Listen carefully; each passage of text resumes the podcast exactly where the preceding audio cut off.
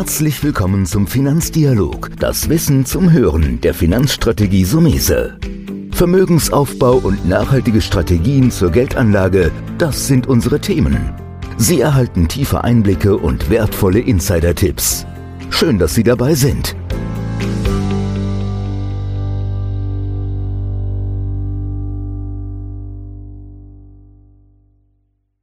Megatrends, Branchenfonds, Themenfonds. Heute haben wir ein spannendes Thema um die Zukunft.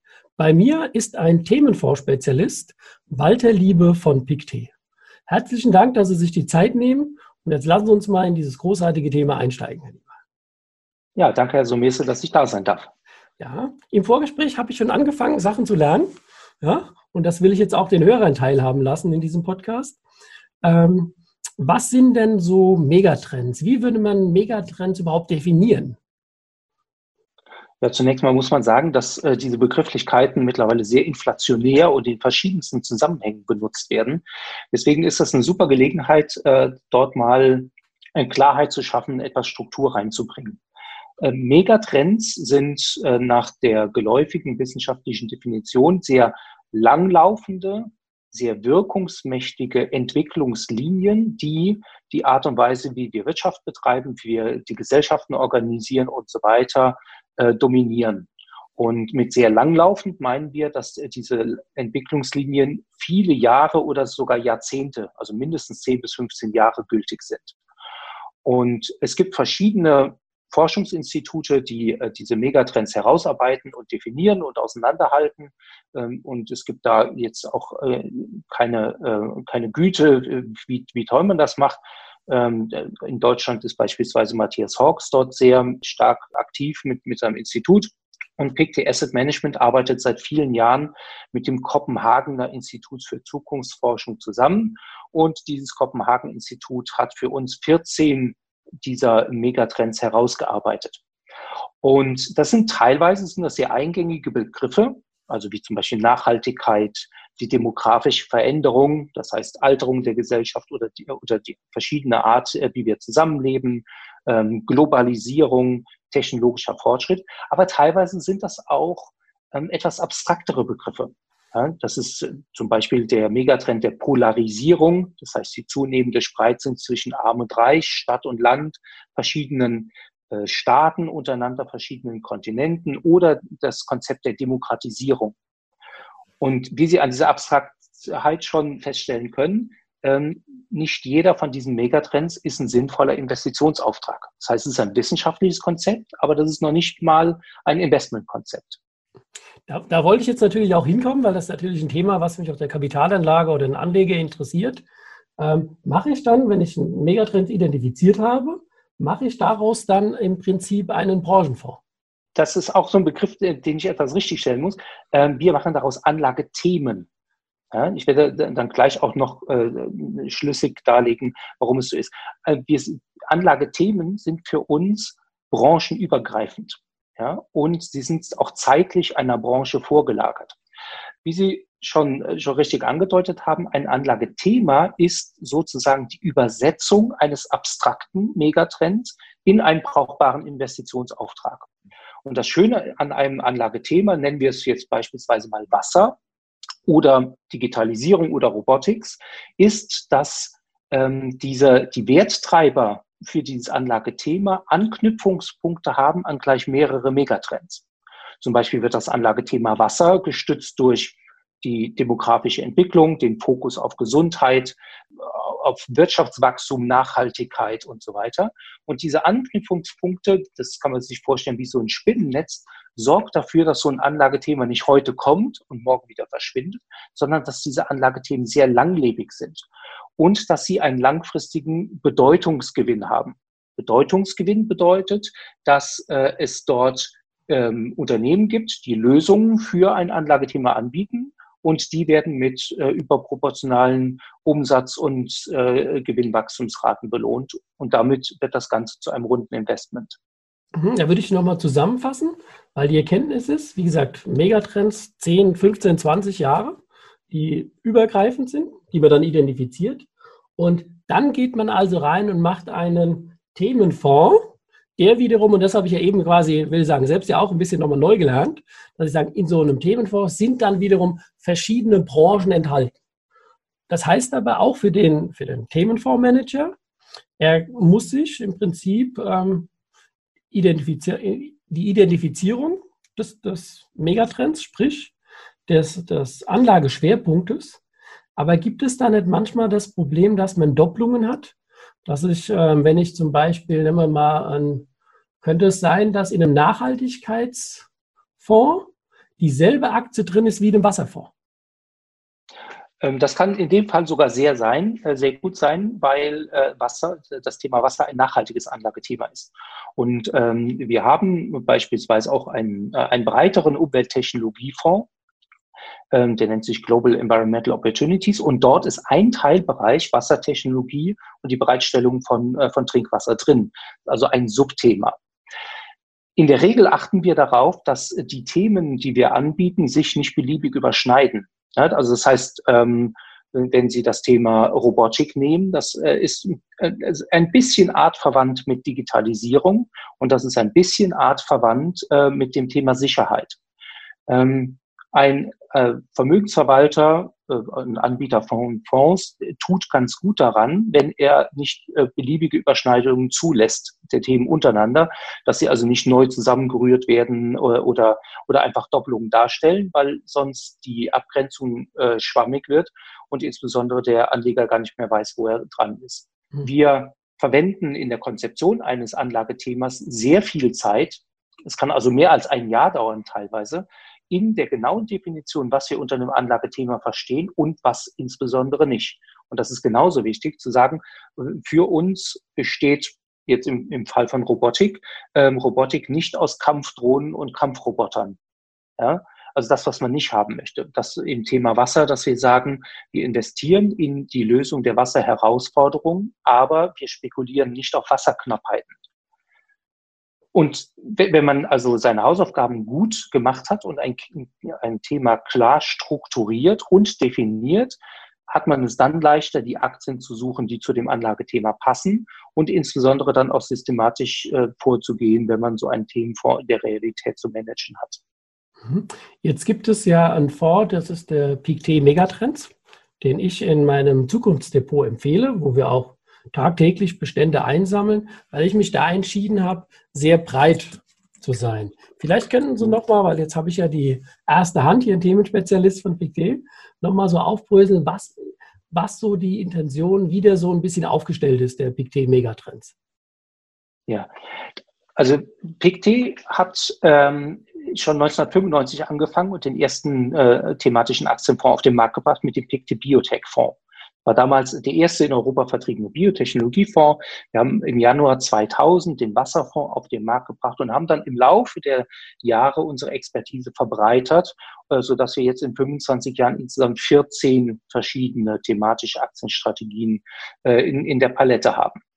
Äh, es hat sich im Laufe dieser langen Zeit gezeigt, dass ähm, alle Anlagethemen den Anspruch haben, ein höheres Wachstum zu haben der Unternehmensumsätze und der Unternehmensgewinne und damit auch eine bessere Performance zu haben als der breitere Aktienmarkt. Allerdings machen das die Anlagethemen zu unterschiedlichen Zeiten und in unterschiedlichen Zyklen. Das heißt, es gibt Perioden, äh, die sind besonders äh, robust für, für äh, Robotik und Digitalisierung, wie in den letzten drei Jahren. Es gibt äh, Zeiten, insbesondere wenn die Börsen eher schwächer sind, das ist eine besondere Gelegenheit für den Wasserfonds, weil er defensiver agiert und so weiter. Es gibt im Laufe der Zeit ganz schön starke Performance-Unterschiede zwischen dem bestperformenden Anlagethema und dem am schwächsten performenden Anlagethema. Und es gibt mitunter auch mal abrupte Favoritenwechsel. Ein Timing, äh, das heißt so die, die zeitliche Auswahl eines bestimmten Anlagethemas ist gar nicht mal so einfach. Und ähm, wir sind äh, vor äh, mittlerweile zwölf Jahren von einer Versicherung gefragt worden, ob es, äh, ob wir uns zutrauen, ein Timing-Modell für die Auswahl einzelner Themenfonds zu machen. Und wir haben damals, 2008, entschieden, dass wir diese Konfidenz nicht haben, äh, ein eigenes äh, Taktikmodell aufzubauen. Also wurde die Entscheidung getroffen, wenn langfristig alle Themen gut laufen sollen und überproportionale Wachstumsraten wegen der Megatrends abgreifen sollen, dann kann es Sinn machen, gleichzeitig alle Anlagethemen in derselben Gewichtung zu berücksichtigen und vor allen Dingen dann, wenn sich äh, aufgrund von Performanceunterschieden äh, Ungleichgewichtungen äh, bei, bei der Gewichtung innerhalb dieses Portfolios ergeben, dann einfach wieder zurückzusetzen. Und die Lösung war dieser PICT Global Megatrend Selection, der ähm, bisher zehn Anlagethemen gleichgewichtet mit den kompletten jeweiligen Themenportfolios vereinigt. Und wir sind gerade dabei, seit April mit dem, äh, mit dem, der Biotechnologiestrategie ein elftes Thema mit dazu zu nehmen. Das heißt, die Gewichtung eines einzelnen Themas sinkt dann dadurch, wenn wir Ende Mai fertig sind, von 10,0 Prozent auf äh, knapp 9,1 Prozent pro Thema. Wenn ich jetzt ähm, Einzelanleger bin, Privatanleger und mich interessiert der Bereich der Themenfonds und ich gehe noch tiefer rein und würde sagen, jetzt will ich eine Aktie suchen in einem, nehmen wir mal ein Beispiel Wasser. Da sehe ich immer die Herausforderung für den Privatanleger, dass er in der Regel irgendwo einen Tipp hört, irgendwo was liest über eine Einzelwert und zukauft. Aber ich habe ja mit ihm ja auch im Gespräch gemerkt, eigentlich ist auch die Aktienauswahl immer über die Definition, was ich will, zu machen. Ja, das hatten Sie ja eben super beschrieben. Ich muss ja immer wieder sagen, was sind meine Parameter und dann kaufe ich die Aktie. Ich glaube, dass das viele Privatanleger falsch machen. Oder wie sehen Sie das? Das ist ganz klar. Also bei Privatanlegern äh, wird häufig dieser äh, Risikostreuungs- wie in der Fachsprache nennen wir das den Diversifikationseffekt, ähm, wird unterschätzt. Das heißt, wenn Sie eine einzelne Aktie nehmen, dann sind Sie ähm, mit Wohl und Wehe der Kursentwicklung dieses einzelnen Unternehmens ausgeliefert. Und wenn von außen ein externer Schock kommt, äh, ein Konkurrent hat eine bessere Technologie entwickelt oder es gibt äh, vom Regulierer irgendwie eine Änderung und das Geschäftsmodell ist auf einmal obsolet, dann äh, haben Sie möglicherweise mit dieser Aktie dann einen, einen Totalverlust erlitten. Ähm, ein gutes Portfolio ist immer verteilt über verschiedene Länder, über verschiedene Branchen und vor allen Dingen auch über verschiedene Werttreiber. Und um bei diesem Beispiel Wasser zu bleiben, ähm, nicht alle Aktien, die wir äh, im, im Anlagethema Wasser zusammenfassen, sind von der gleichen Art weil eines der, äh, der Vorteile bei der Themendefinition ist es, dass Sie verschiedene Unterthemen definieren können. Und diese Unterthemen sind unterschiedlich risikoreich, die sind unterschiedlich zyklisch, also unterschiedlich äh, reagibel auf äh, konjunkturelle Zyklen. Ähm, und so macht es einen Riesenunterschied, ob Sie eine Wasserversorgungsaktie haben, was also eine immer wiederkehrende Dienstleistung ist mit klar regulierten Preisen und relativ gut planbaren Erträgen, oder ob Sie einen Wassertechnologieausrüster haben, der, ähm, der Filter oder Membrane für den Einbau in Wasserleitungsnetzen anbietet oder für, für Anwendungen, die Sie im Haus zur Wasseraufbereitung haben. Die reagieren natürlich womöglich äh, deutlich äh, stärker auf Konjunkturzyklen aber nur indem sie eine Kombination aus stärkerem Wachstum und höherem Risiko und stabilisierenden Elementen in ein Portfolio zusammenpacken, wird ein Thema über die Zeit stabil äh, und äh, sie schaffen sich das Risiko vom Hals ähm, von, von, einzelnen Enttäuschungen mitgerissen zu werden. Und das gilt, wenn Sie es noch über mehrere Themen äh, diversifizieren, dann natürlich noch äh, im Quadrat. Im Grunde müsste man das ja noch weiterspinnen und sagen, generell jedes Aktiendepot muss eine Diversifikation haben, aber wir sind ja im speziellen Bereich der, der Themenfonds. Ähm, jetzt interessiert natürlich mich als Anleger, das ist jetzt sehr schwer. Ich erkläre das immer meinen Mandanten so, vor 30 Jahren waren so die Ölunternehmen die größten Unternehmen auf dem Planet. Ich würde sagen, so vor 20 Jahren waren die Banken die teuersten Unternehmen, sprich größten. Im Moment sind ja die Technologieaktien dominant und auch die größten Unternehmen. Ähm, kann man einen Ausblick wagen, dass vielleicht, und deswegen sage ich auch, man muss sich mit Themenfonds auseinandersetzen, also mit auch Megatrends in dem Sinne. Vielleicht sind in zehn Jahren unter den Top 10 drei Pharma- oder Gesundheitsaktien. Wie würden Sie das perspektivisch einschätzen?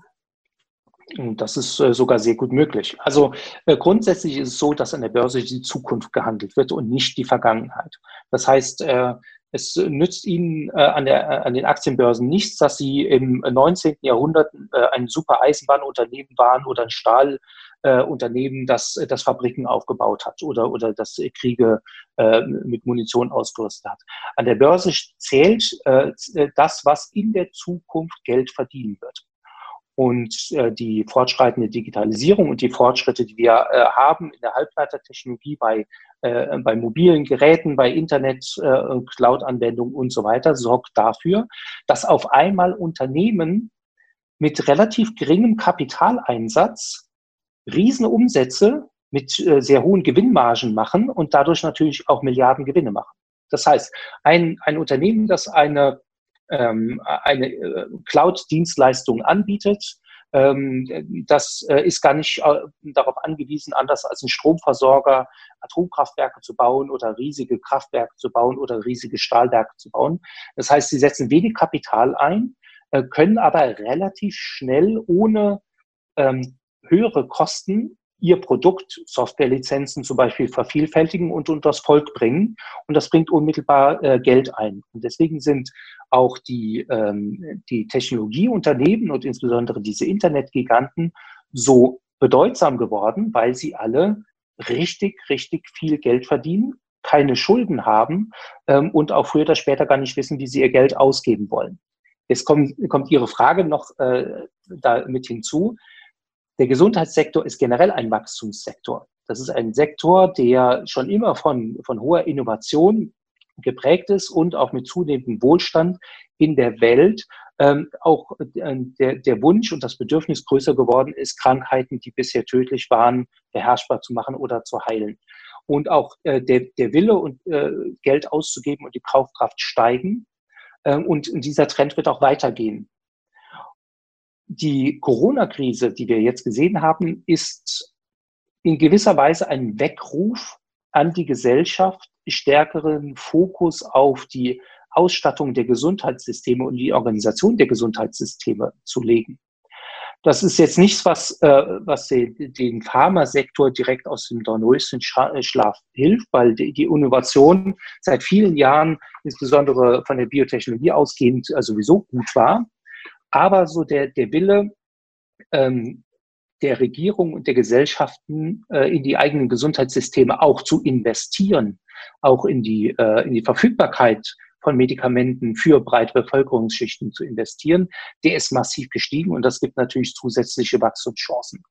Sind das die Unternehmen, die von ihren Gewinnmargen äh, mithalten können mit digitalen äh, Giganten?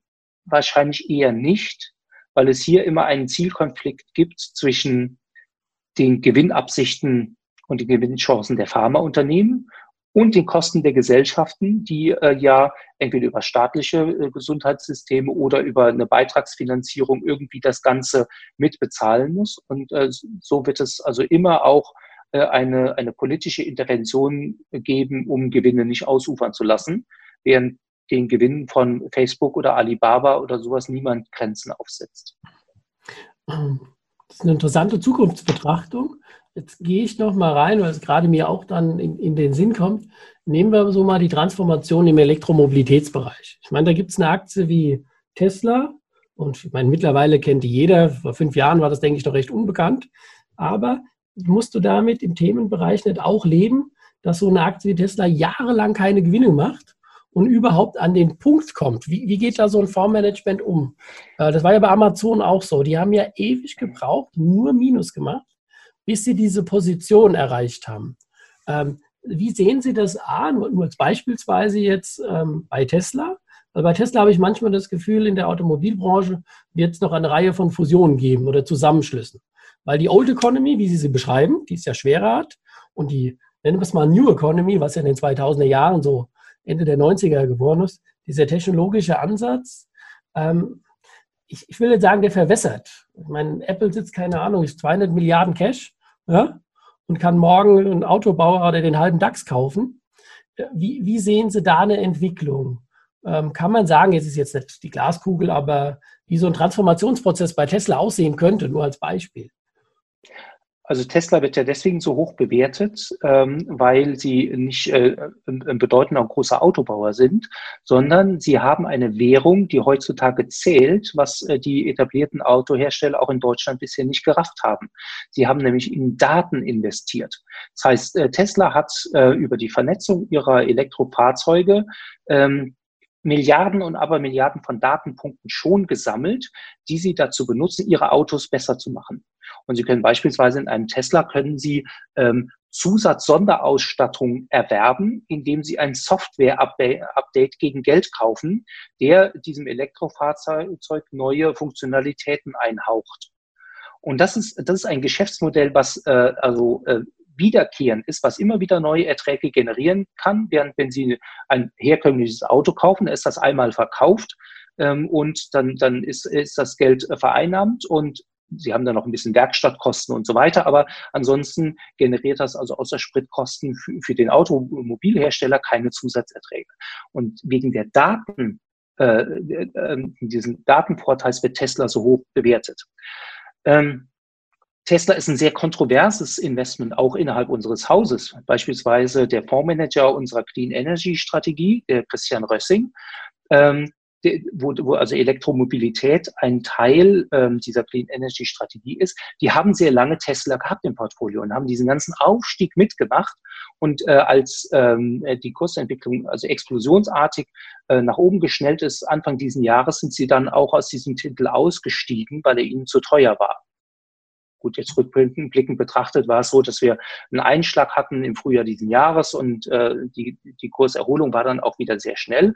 Ähm, aber andere Fondsmanager bei uns im Hause, zum Beispiel der, der Robotikstrategie, wo, wo Tesla als einer der Pioniere des autonomen Fahrens, in diesem Subthema autonomes Fahren, hat Tesla rundheraus abgelehnt, weil sie diese, weil er der Meinung ist, dass dieses Geschäftsmodell so auf Kante genäht ist, dass es irgendwann in einem riesen Chaos enden wird.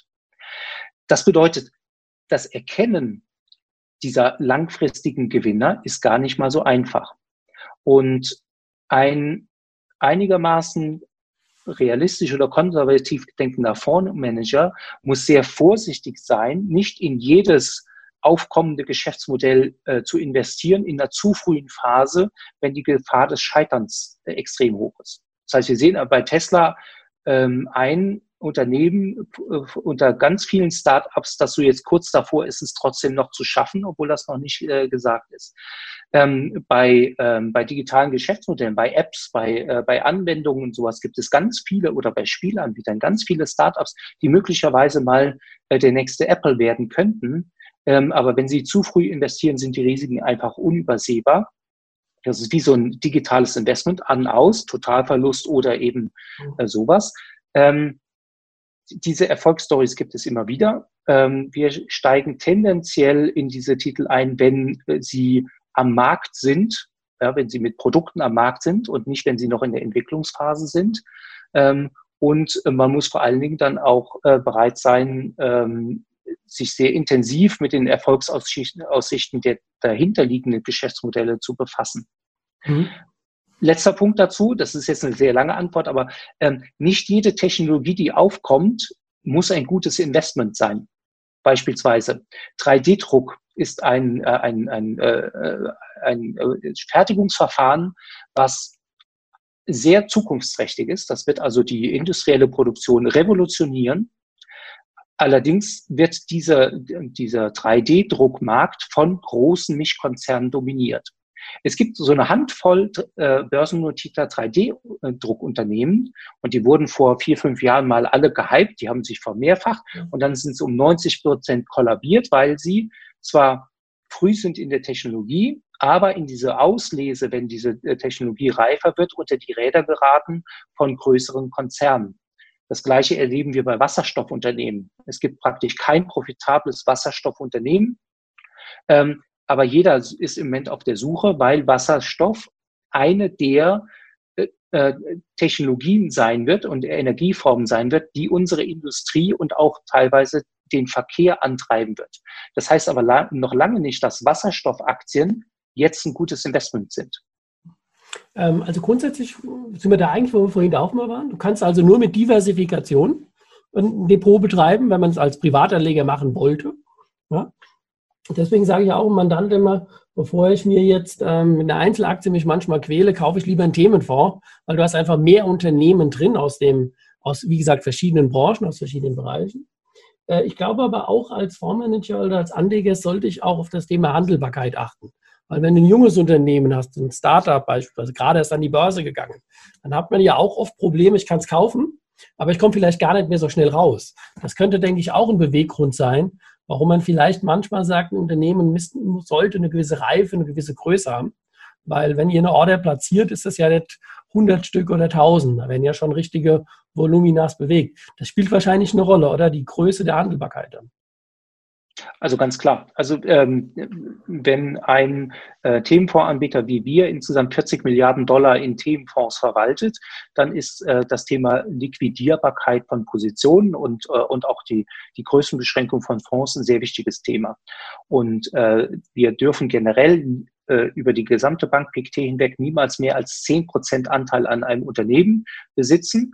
Und wir dürfen auch ähm, äh, nicht eine bestimmte tägliche Handels, ähm, äh, Handelsumsätze überschreiten. Das heißt, wir, ähm, äh, nehmen auch keine äh, mikrokapitalisierten Unternehmen in unsere Themenfonds auf, auch äh, wenn es manchmal äh, wirklich eine Versuchung ist, sondern wir achten darauf, dass die Unternehmen auch wieder äh, äh, veräußerbar sind.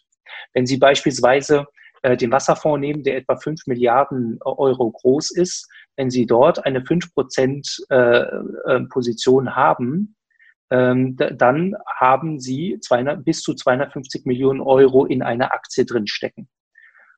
Und das dürfen maximal 10 Prozent sein äh, des ja. Grundkapitals einer Gesellschaft. Also ähm, man, muss, man muss dort auch schon äh, wirklich den Blick auch für die Risiken haben ähm, und äh, vor, vor allen Dingen auch die richtige Mischung finden zwischen etablierten, ähm, stabileren Unternehmen, die also nicht von, von einem Konkurrenten sofort aus der Bahn geworfen werden und auch ähm, äh, dann auch ähm, neuere Technologieanbieter oder die Innovatoren mit ins Portfolio hinzuzunehmen. Dafür braucht man äh, eine ganz schöne Erfahrung, ja, und das dauert teilweise Jahre, bis man äh, ein Experte auf seinem Gebiet ist und äh, bei uns sind äh, also einige Fondsmanager am Werke, die seit äh, 15 bis 20 äh, Jahren in ihrem jeweiligen Anlagethema unterwegs sind und dann auch nicht nur alle Unternehmen und die Unternehmenslenker seit vielen Jahren kennen, sondern insbesondere auch genau wissen, was in ihrem Anlagethema sich so tut auf der Unternehmensseite, auf der wissenschaftlichen Seite, auf der Regulierungsseite. Ähm, das kann man als Privatmann äh, praktisch nicht leisten, äh, nachzuverfolgen, äh, was sich zum Beispiel bei intelligenten Städten, bei Smart City so alles in der Forschung tut. Hm. Das ist ja fast schon ein gutes Fazit an der Stelle, so eine Zusammenfassung, worauf man, also es gibt viele Dinge, auf die man achten sollte und, und muss in dem Fall. Ähm, gibt es so eine kleine Quintessenz oder abschließend, wo Sie sagen können, wenn ich mich als ähm, Privatanleger entschließe, in Themenfonds zu investieren, ähm, beispielsweise, wie viel Prozent man da beimischen sollte? Oder macht das weniger Sinn? Wie, würden Sie das einschätzen? Also prozentuale Werte angeben ist immer schwierig, weil jeder äh, Anleger unterschiedlich äh, gestrickt ist mit seinen Zielen, seinen äh, Anlagehorizonten, seiner, seiner Risikoneigung und so weiter. Was man nicht vergessen darf, ist, ähm, ein Themenfonds ist ein langfristiges Wachstumssegment und diese, diese Themen werden nicht durch Konjunkturzyklen ähm, ins Gegenteil verkehrt. Das heißt, sie sind gültig über Konjunkturzyklen hinweg. Aber ein Themenfonds ist immer ein Aktienfonds, der voll investiert ist und das ist immer ein globaler Aktienfonds. Und das bedeutet, dass wenn Sie ähm, in, äh, in einer Phase, die wir jetzt von Mitte Februar bis, äh, bis Ende März gesehen haben, ähm, da, und, und die Aktienmärkte 33 Prozent verlieren, äh, dann wird Ihnen äh, ein Themenfonds äh, wird sie nicht vor Verlusten schützen, ja, sondern je nachdem, wie so ein Anlagethema reagiert. Wir haben also Kursverluste von 30 Prozent bis 25 Prozent auch gesehen. Das ist nicht jedermanns Sache. Und das, das muss man also bei aller Wachstumsfantasie und aller Gültigkeit dieses Anlagethemas immer im Hinterkopf behalten, dass, äh, dass es auch ähm, aufgrund der weltweiten Ausrichtung dort durchaus auch mal rappeln kann, äh, was, was aber der Fantasie keinen Abbruch tut. Ähm, wir finden Themenfonds ein gutes Basisinvestment. Viele Banken neigen dazu, einen Themenfonds als Zusatzinvestment zu einem Basisinvestment hinzuzunehmen. Ähm, das heißt, die, die Basis äh, stellt bei vielen ein, ein normales Indexinvestment äh, dar äh, und dann wird dann ein Thema mal dazugenommen. Aus unserer Sicht ist, ist die langfristigste Erfolgschance eines Themenfonds dann gegeben, wenn man es einfach durchhält und dadurch diese, diese sich beschleunigen und untersch äh, unterschätzte Entwicklung äh, einfach mitzunehmen. Mhm. Ja, das ist dann mal ein guter Hinweis, aber das gilt ja also oft. Mehr Schwankung bringt aber glücklicherweise am Ende auch mehr Rendite. Aber Sie haben es gut gesagt, man muss es aushalten können und man muss den, den Atem haben. Ja, an der Stelle kann ich nur sagen, Liebe, vielen, vielen Dank, dass Sie sich die Zeit genommen haben. Wir haben einen Themenvorspezialisten jetzt hier im Podcast gehabt. Und ähm, mit PICT Asset Management sind Sie eine renommierte Adresse. Also ich habe schon Anfang der 2000er Jahre mich mit dem PICT Water selbst auseinandergesetzt und beschäftigt. Und ich muss zu meiner Schande sagen, da kommt auch mal der Fehler, den man, glaube ich, macht. Es läuft dann gut und dann steigt man zu früh aus dem Megatrend aus, weil man denkt, ist schon so gut gelaufen. Aber manchmal muss man auch einfach die Geduld drin haben, nicht nur, weil es fällt, sondern wenn ein, äh, wenn ein Thema im Rollen ist, dass man es auch rollen lässt. Oder? Ganz genau. Also das ist ja gerade der Charme, den die Themenfonds ausmachen, dass viele Investoren ähm, die Wachstumsraten äh, unterschätzen, wie lange sie anhalten können. Ja, dann vielen Dank und gute Zeit. Bleiben Sie natürlich gesund und ich hoffe in den heutigen Zeiten, dass wir uns irgendwann auch mal wieder live, vielleicht irgendwo in Frankfurt auch mal sehen und eine Tasse Kaffee dann trinken in der normaleren Welt.